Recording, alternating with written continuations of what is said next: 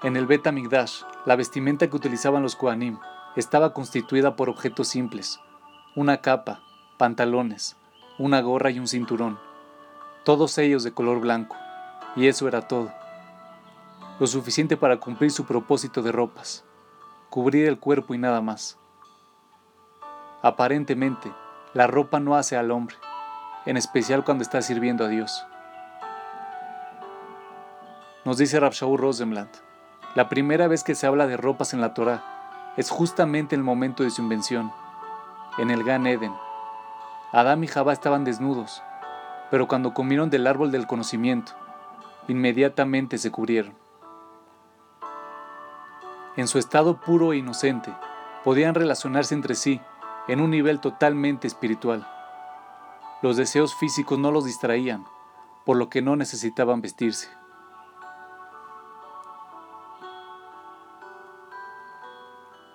Sin embargo, una vez que pecaron y que sus deseos se tornaron más prominentes, ellos se sintieron atraídos por el cuerpo físico y se vieron por tanto en la necesidad de cubrirlo para no distraerse.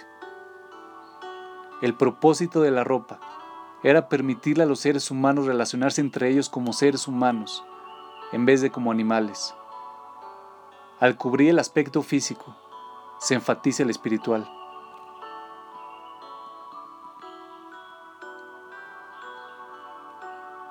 Es gracioso cómo ha cambiado el mundo. Hoy en día, la ropa se ha convertido en una expresión de lo físico. Enfatiza la forma y figura. Atrae con sus colores y diseños. Crea estatus, a pesar de que sea un estatus irreal. En lugar de permitirnos dirigir nuestra atención hacia el alma divina que hay en aquellos que nos rodean, la ropa hace justamente lo contrario. Nos distrae de quién es realmente la persona al crear una impresión superficial. Las vestimentas de los Koanim eran simples, porque sus acciones eran lo que importaba y no sus ropas. Verse bien puede ser un simple sustituto, un placer falso que otorga una mera ilusión de la perfección y belleza que todos buscamos. Sí, es importante verse impecable y presentable, pero para el judaísmo más importante que verse bien es hacer el bien. No te contentes con crear una impresión en base a tu forma de vestir. Mejor, transfórmate en una persona cuyas acciones son los que realmente cuenten.